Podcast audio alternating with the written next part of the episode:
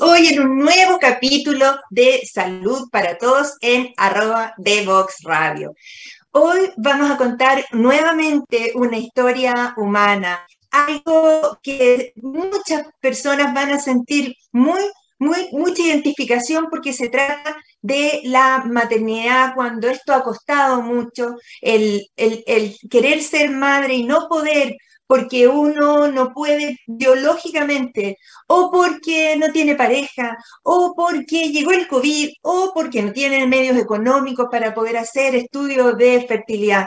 Tantas cosas que se tienen que ir venciendo y resolviendo de a una, que hoy en todos esos factores juntos, sumémosle la edad y sumémosle que es una doctora, vamos a conocer la historia humana de Ivani Ureta, quien hoy tiene en sus brazos a Vicente eh, y por eso esta foto tan hermosa con la que hoy hemos publicitado nuestro querido programa. Vamos a una primera pausa musical y volvemos de inmediato.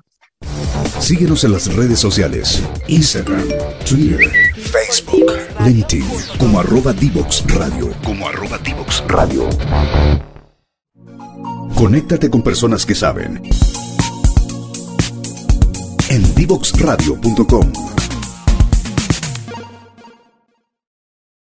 Y estamos aquí ya conversando de lleno con la doctora Ivani Ureta Faúndez. Y al tiro les cuento por qué es tan importante que les cuente todos sus apellidos. Eh, querida Ivita, ¿cómo estás? Bien, gracias doctora. Una, mucha, eh, muy contenta, la verdad, de, de volver a estar con usted en esta instancia. Ah, qué bueno, ya vamos a tener muchas cosas para conversar hoy día. Eh, voy a contarle un poquito a las personas quién eres tú. Eh, Ivani Ureta es eh, médico de las primeras generaciones de la Universidad Andrés Bello y tiene una larga historia de formación académica, pero hoy yo voy a querer que ella se presente ella misma, ¿cierto?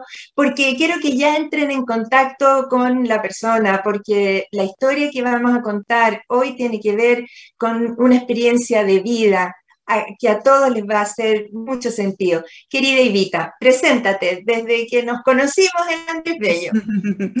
bueno, yo conocí a la doctora Herrera eh, estando, estudiando medicina. Ella era la secretaria académica de la escuela cuando yo estaba en tercero y creo que ahí fue la primera vez que la vi. Una bruja. Eh, era, era la que nos salvaba de, nos orientaba respecto a, incertidumbres que uno tenía en la universidad. Eh, después fue mi profe de medicina interna, etcétera. Eh, pero ya siendo, siendo médico, yo hice, entré de inmediato a la especialidad de psiquiatría en la Universidad de los Andes, pasaron tres años más, Em, saliendo de la, de la, formación como psiquiatra, eh, entré a trabajar al Hospital Salvador al día siguiente y, y rápidamente eh, me fueron asignando responsabilidades y yo me di cuenta que me faltaba eh, conocimiento en salud pública. Y entonces, muy estudiosa como siempre, hice un magíster en salud pública eh, también en la Universidad Andrés Bello, con una pasantía en la Universidad Complutense de Madrid, etcétera, eh, dos años más. Ya, ya tenía 32, 33 años. Eh, me faltaba algo más de, que hacer en psiquiatría y hice un diploma en terapia conductual dialéctica, es una psicoterapia especializada para pacientes con trastorno de personalidad limítrofe grave.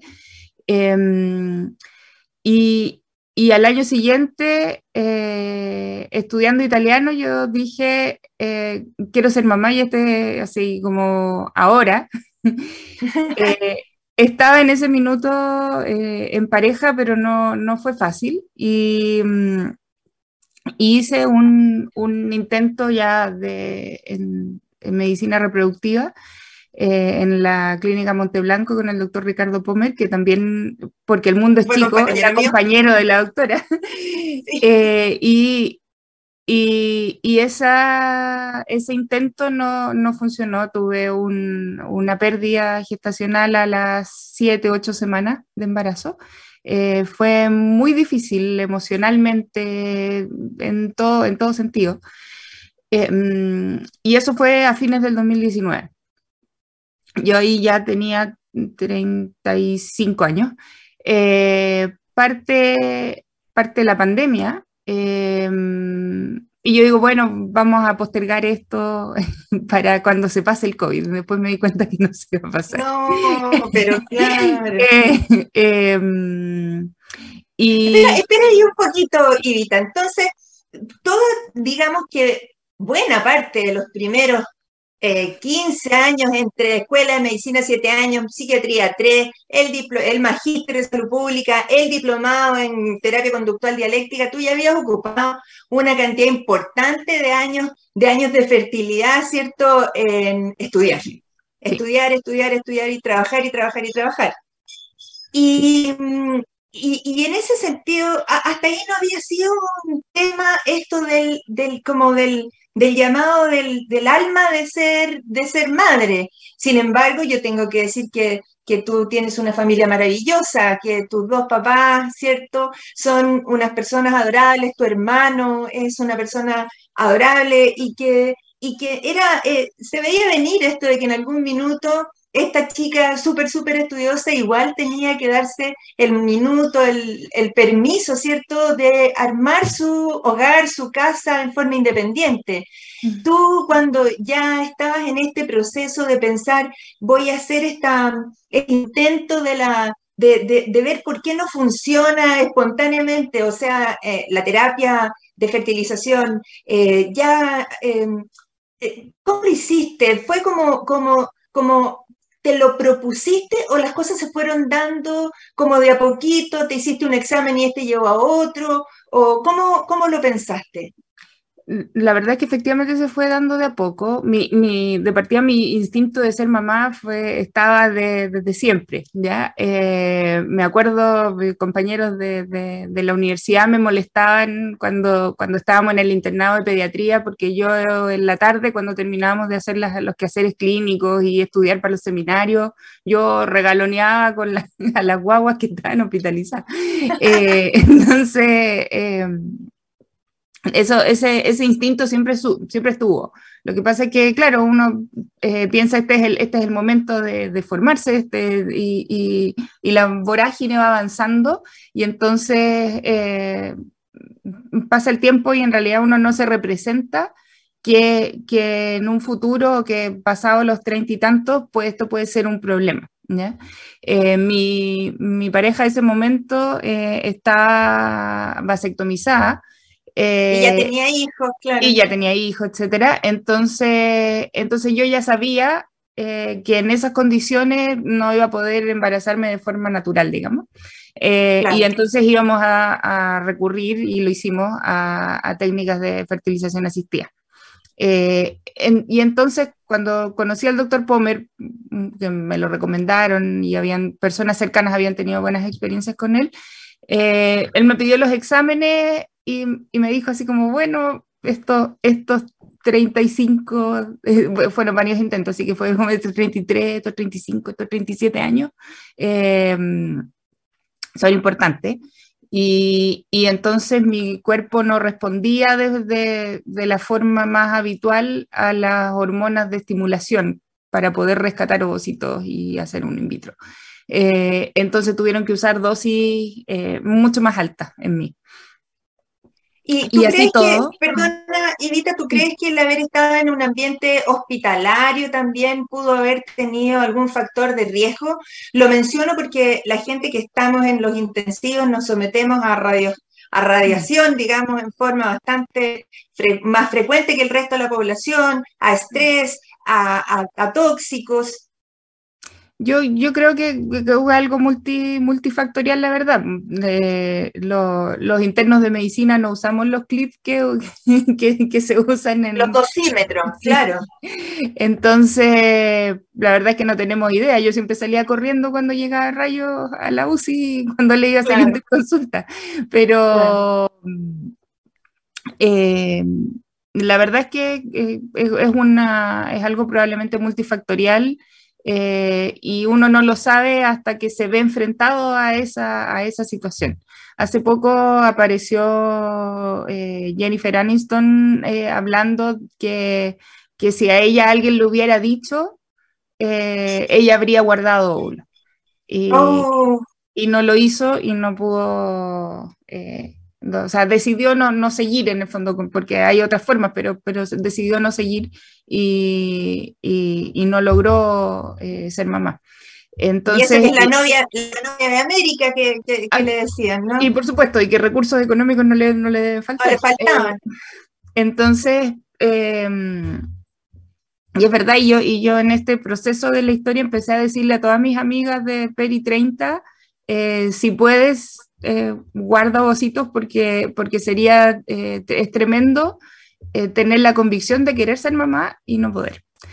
Em, y en tu caso era una infertilidad primaria, no, no, había, no había habido embarazos previos. No, yo nunca había tenido pérdidas. Había, tenido pérdidas antes de ese, del primer intento que fue, el, que fue, como le contaba, el 2019. Ahí la, la, conclusión fue tema genético. Eh, se hizo una, un estudio genético a la embrioncita, que era una niña, y, y tenía, tenía un, un, problema genético que era incompatible con la vida. Eh, entonces, llegamos, llegamos a la, al, al, inicio de la pandemia, eh, me, me, separé, quedé sola. Avanzaba el tiempo. Seguía corriendo el tiempo. Yo ilusamente, cuidándome, cuidándome muchísimo del COVID, por supuesto, hasta el día de hoy no me he contagiado. Eh, y, y, esperando que, que, esto bajara un poco, que, o que se pasara, entre comillas, eh, para, para, decir ahora, ahora lo voy a intentar. Eh, yo estaba convencida de que acompañada o sola yo quería ser mamá igual, o sea, que eso no me, no me iba a detener de alguna manera. ¿ya? Es que eso, eh, es, eso es maravilloso. Esa, esa frase en el fondo es lo que desde alguna manera, antes eso no, no era en la sociedad como, como bien, como, como eh, le daba susto a la sociedad que una madre asumiera sola por su cuenta y riesgo la maternidad. Eh, como que si pasaba, pasaba, o si te habían metido un golazo, eh, bueno, había que pechugar, pero en realidad el tomar la decisión libre, responsablemente y amorosamente de querer ser madre, eh, es, fantástico porque le cambia el paradigma en el fondo a, este pequeño, a, este, a, esta decisión, a este pequeño gesto de, de maravilla de tener la autonomía de decir, no, no, no, no necesitamos un tercero, nos bastamos, nos bastamos nosotros para generar esa, esa relación de amor con tu hijo. Claro. Ahora, quiero que le expliques en dos palabras, y yo sé que tú lo vas a poder hacer en forma muy simple, qué es hacerle estudio genético al embrión que, que, se ha implantado. Es como si uno pudiera descifrar su código genético, saber si es mujer o es hombre, y si tiene algún trastorno antes de, de, que, de que siga avanzando el embarazo. Eh, hay, hay varias, formas ya, y un, claro, la que hicimos esa vez fue, fue que una vez que yo, que yo tuve el aborto, eh, no, fue, no fue completo, entonces tuve que, ir a la clínica y, y, tuvieron que, hacerme un legrado, eh, sacar en el fondo los, restos del embarazo y, ese, ese embrioncito se manda a, un, a un estudio genético. Eh, y por lo tanto ven ahí en el microscopio cómo, cómo están sus cromosomas y, detectan eh, fallas genéticas, en fondo, que para, para, poder tener un diagnóstico de, de, de lo que pasó y de por qué.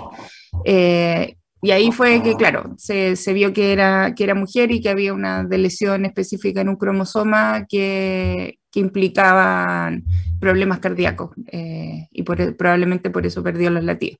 Lo, lo otro es, con la vida. Exactamente. Lo otro es el, el diagnóstico genético preimplantacional, que, que es, eh, el estudiar las células del blastocisto, o sea, del, embrión muy, muy chiquitito de, apenas cinco días, eh, antes de, de, transferírselo a la mujer. ¿ah? Eh, y eso fue lo que, lo, que, lo que se hizo después, porque como había antecedentes de problemas genéticos, eh, queríamos con el doctor Pomer tener la certeza de que, esta, de que este embrioncito tenía las condiciones óptimas para, para poder intentarlo de nuevo.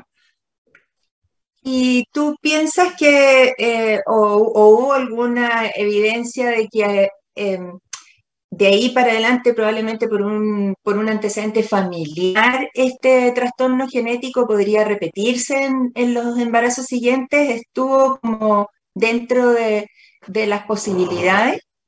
Pero no me contestes al tiro, no me contestes al tiro. Vamos a ir a la segunda pausa musical y seguimos conversando con Ivani Cureta. Desde Chile para el mundo. Divox Radio. Señal online.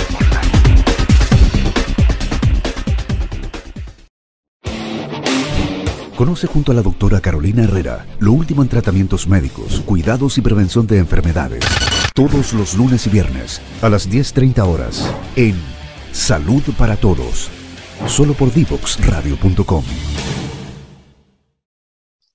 Y continuamos conversando sobre la historia de maravillosa resiliencia y entusiasmo de la doctora Ivani Cureta, quien después de una eh, estupenda y sólida carrera en la medicina, eh, se da cuenta de que quería ser madre y, no resultó a la primera, no resultó espontáneamente y ella optó por hacer eh, un, estudio de, fertilidad, ¿cierto? Y ahora sí que sigue contándonos, Ivita, nos habías contado que habías tenido entonces un primer eh, embarazo por fertilización asistida, pero que no que no llegó a buen fin a las siete semanas y le hiciste un estudio genético. Desde ahí, síguenos contando un poquitito eh, cómo, siguió, eh, el, cómo siguieron los intentos.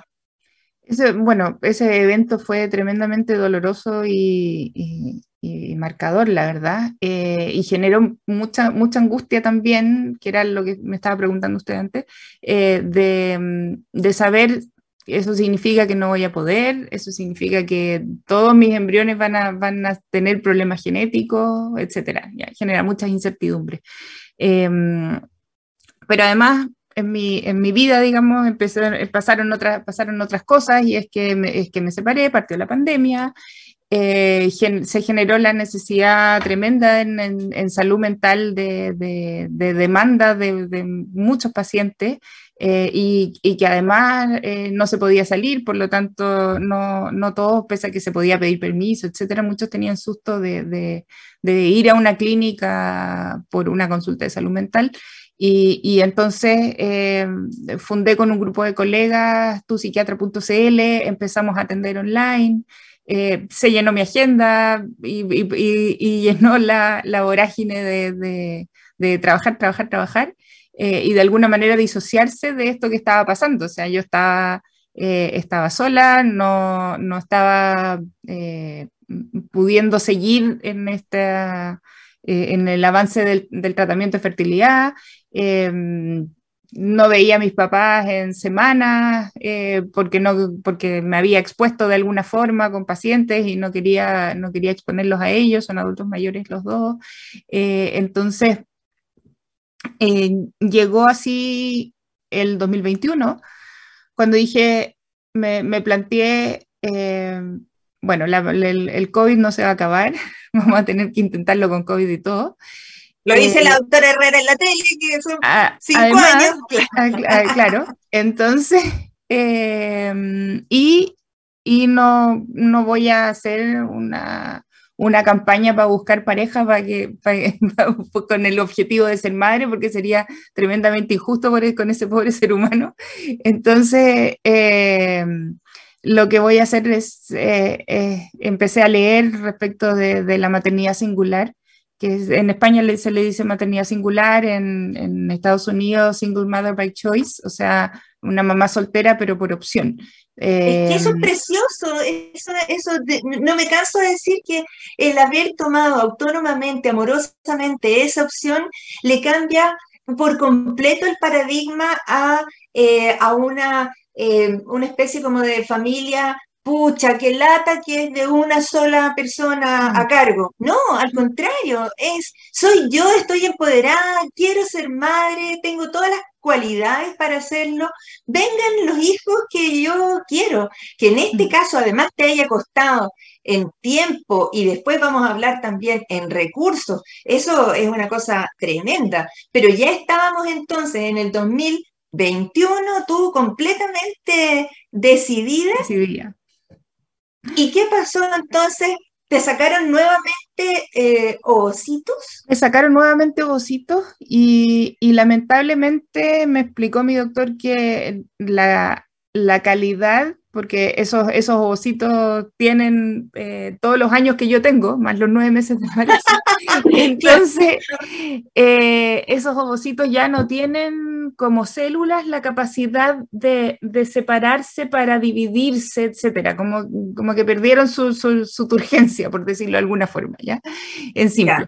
Eh, y entonces ya era definitivo que no podía ser con mis ovocitos, ¿ya? O sea, o sea no podía tener eh, mis genes, ¿ya? Y, entonces el doctor me presenta la, opción de, donante, de ovodonación. ¿ya? Eh, eso significa que a una mujer joven de, 20, 30 años que voluntariamente em, se hace el mismo procedimiento que me hice yo, inyectarse hormonas, eh, hacerse muchos exámenes, ir a pabellón, que le saquen los ovocitos y, los, y, y me los dona. ¿ya? En mi caso tenía que ser doble donante porque yo además estaba sin pareja, por lo tanto tenía que, ver la, opción la donación de, espermio. De donación de espermio. Así, pero en simple. Así, así, así en simple. Elegir y, en realidad no elegir. no, elegir. No, es como que, no, es como que apunten. Eh, no es un supermercado, pero, pero, pero en el fondo. Pero, hay bancos de ovocitos y bancos de esperma. Hay, la, de ovocitos no hay bancos, sino que hay eh, anónimamente eh, hay donaciones. Y, de espermios sí hay bancos internacionales en California, hay, en, Europa también. Eh, en general, la clínica clínica trabaja con distintos bancos de espermios y tienen eh, como unas especies de catálogos que ahora son online, no es un libro, eh, con, las características de estos donantes. Claro, porque un, poco porque por, no sé cómo uno pudiera, cómo uno pudiera definir eso, pero, pero, pero uno puede definir si el color de la piel, el color de los ojos, según un poco las características del, donante. O sea, lo que, lo que, hace, la, lo que hace la clínica, eh, ayudándolo uno, eh, es elegir a donantes que tengan características similares a las que tiene uno, en el fondo. Eh, entonces, más o, más o menos mi, eh, mismo color de piel, mi mismo color de ojos, el color del pelo, eh, y el resto ya pues, en el fondo va, por el azar.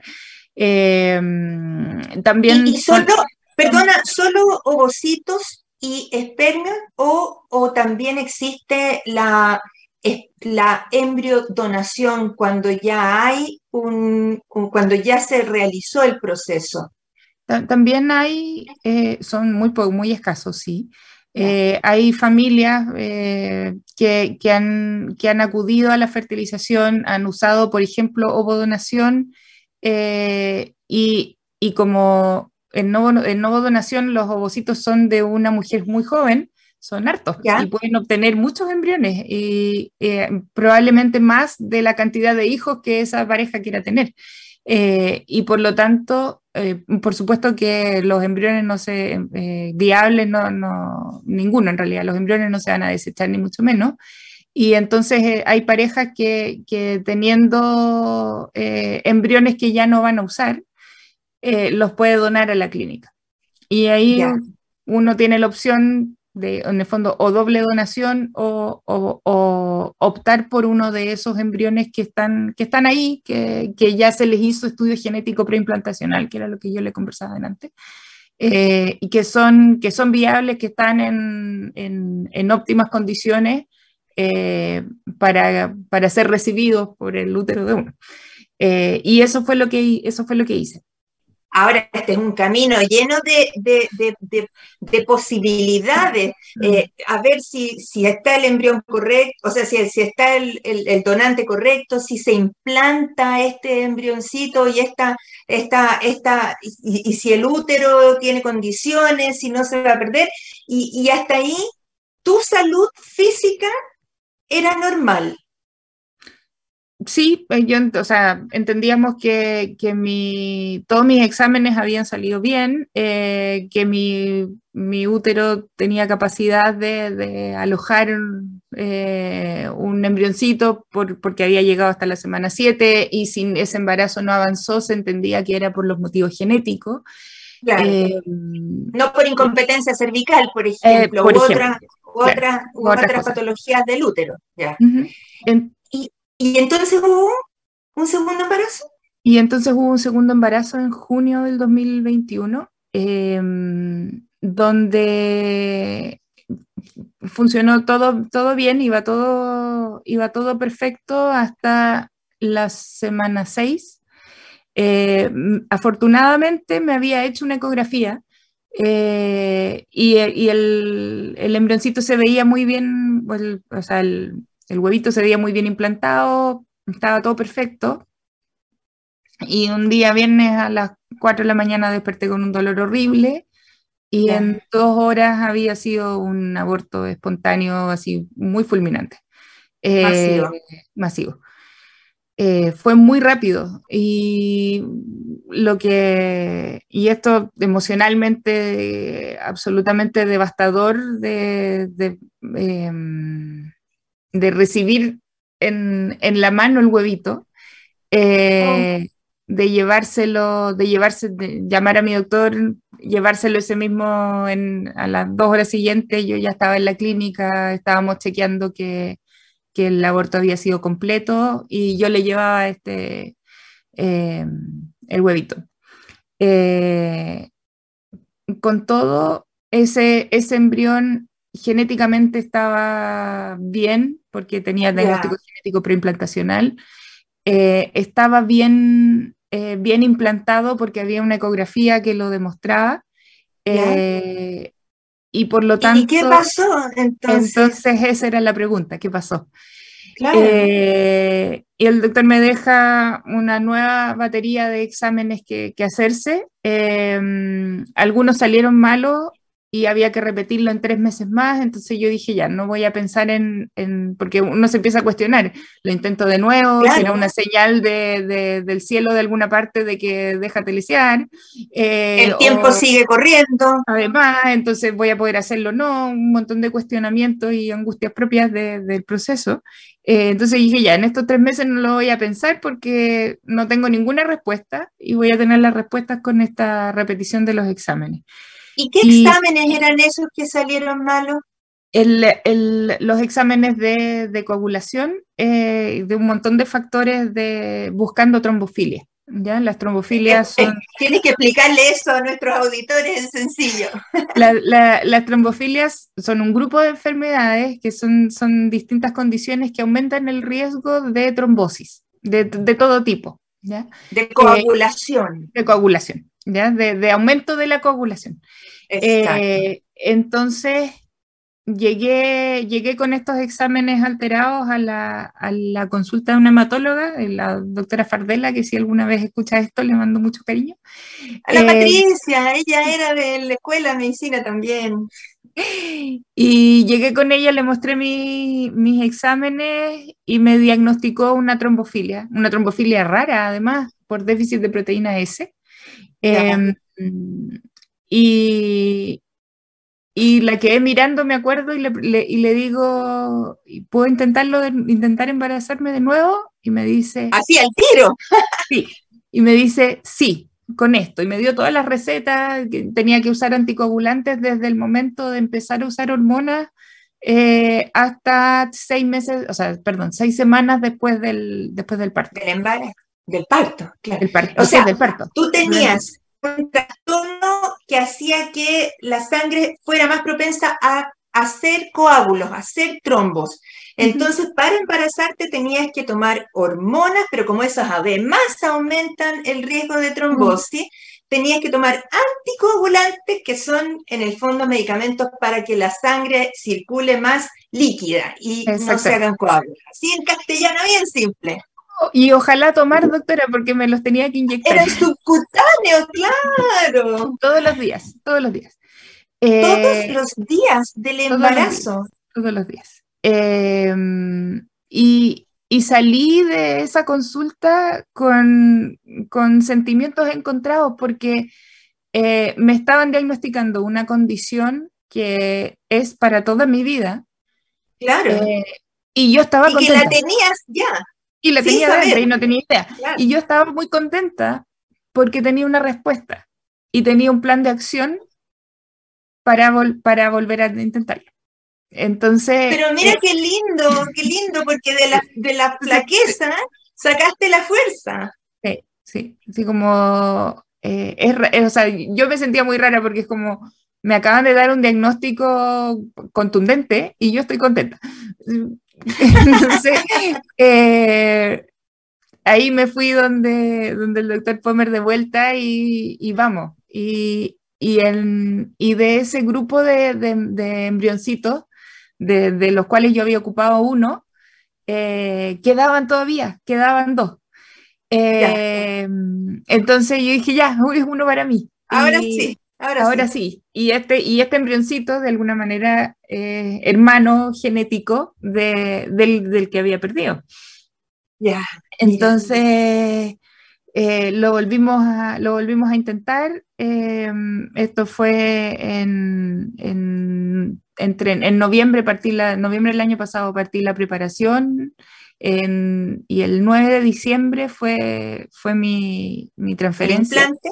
La, claro, la implantación de, de, este, de este embrioncito y, y ahí fue un camino eh, distinto, creo yo. O sea, pasé la Navidad del año pasado sabiendo que estaba embarazada.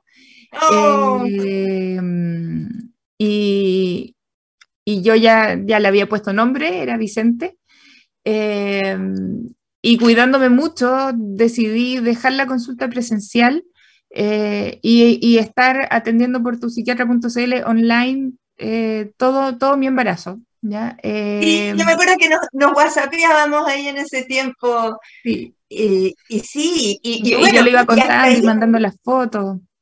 Sí, veíamos como, como la ecografía ahora avanzaba, la ecografía obstétrica, tanto se veía su carita, se veían sus rasgos preciosos. Sí, y con, mucha ilusión, mis papás muy contentos. Eh, eh, y, ocurrió algo muy complejo que fue en febrero, eh, mi papá se contagió de COVID. se, de alguna manera se relajaron, como muchas, como muchas personas. Nos relajamos, mi papá volvió a trabajar a la, a la oficina, él es contador, y, y, alguien llegó resfriado a la oficina y, y, se contagió COVID y tuvo una neumonía grave. estuvo con oxígeno, la doctora no, no, nos apoyó en todo, este, todo, este, proceso, sí. Y, y yo no los pude ver en prácticamente un mes. Eh, que estuve, además de, encerrada, en el fondo cuidándome, teletrabajando, etcétera, sola, sola, sola, sola.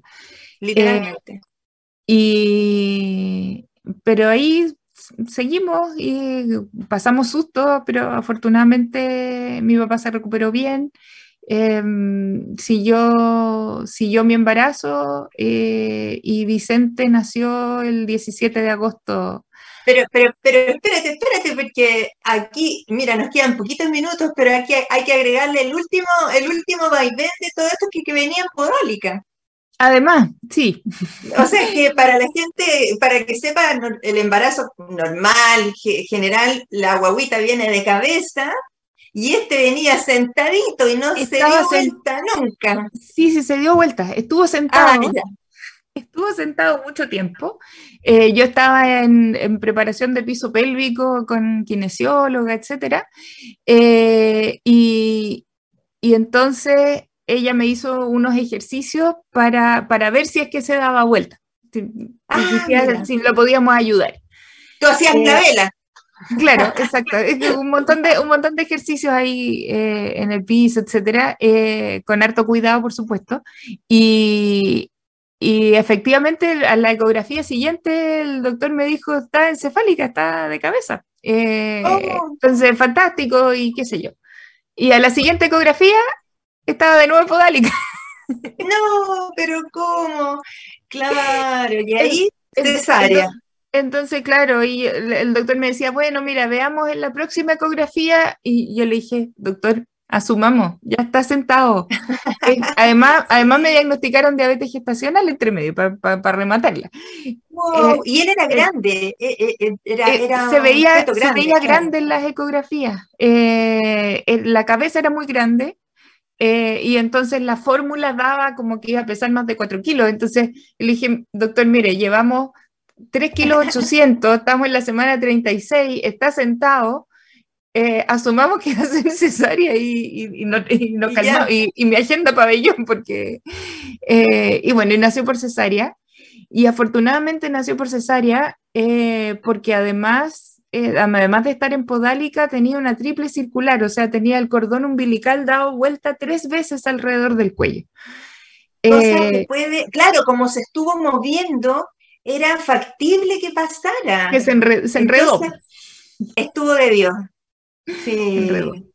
Eh, nació, nació muy bien, exquisito. Tuvimos algunos, algunos problemas de, para que subiera de peso eh, las primeras semanas, bajó mucho en realidad.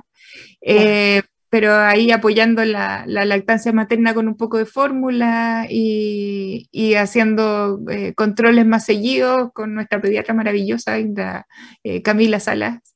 Eh, y, ahora es un bebé de cuatro meses con peso y talla promedio para su edad, así que está, está creciendo perfecto.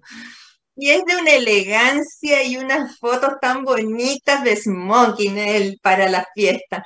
Querida Ivani, yo no tengo palabras para agradecerte hoy la esta hermosa historia que nos has contado.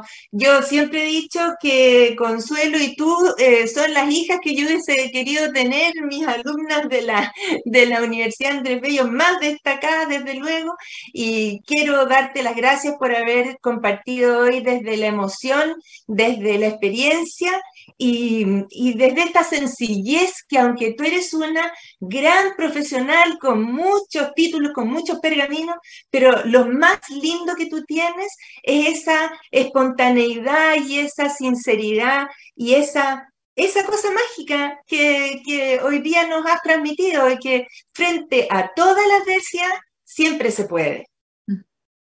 Muchas una palabra de despedida, si tú nos quieres dar, si quieres darle un consejo cortito a, nuestras, a nuestros auditores.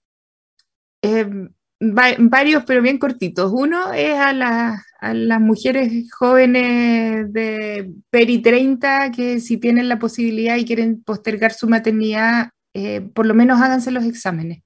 Eh, es, bueno saber, saber en el fondo cómo está la reserva ovárica de uno y si bien no, no es un predictor perfecto, eh, algo, algo puede, puede darnos de, información. Eh, y lo otro es a, las mujeres que estén en este camino de, de la infertilidad, háganse acompañar, busquen, hay redes de apoyo, hay grupos en Instagram, etcétera, eh, porque es un camino bien solo. Y, es muy importante estar en compañía de otras personas que, han pasado por lo mismo, no están, no están solas. eh, porque la verdad es que uno se siente bien, bien aislado en el sentido de que, de que las personas te quieren y te apoyan, pero no te entienden. Entonces, eh, poder estar en contacto con personas o, saber de historias que, funcionaron bien y otras no tanto, también aún le, da como la energía y, una compañía. Em, y, nada más que, decirles a, las personas que nos estén escuchando que están en ese camino que, se puede, que, no bajen los brazos y que si en algún minuto quieren bajarlos, también, también es válido para darse un respiro. Em, y agradecerle, por supuesto, doctora, la, posibilidad y, la grata conversación, eh, como siempre. A ti, querida Ivita, yo me despido de ti, pero invito a nuestros auditores a la tercera pausa musical para cerrar este hermoso programa. ¿Quieres ser un protagonista?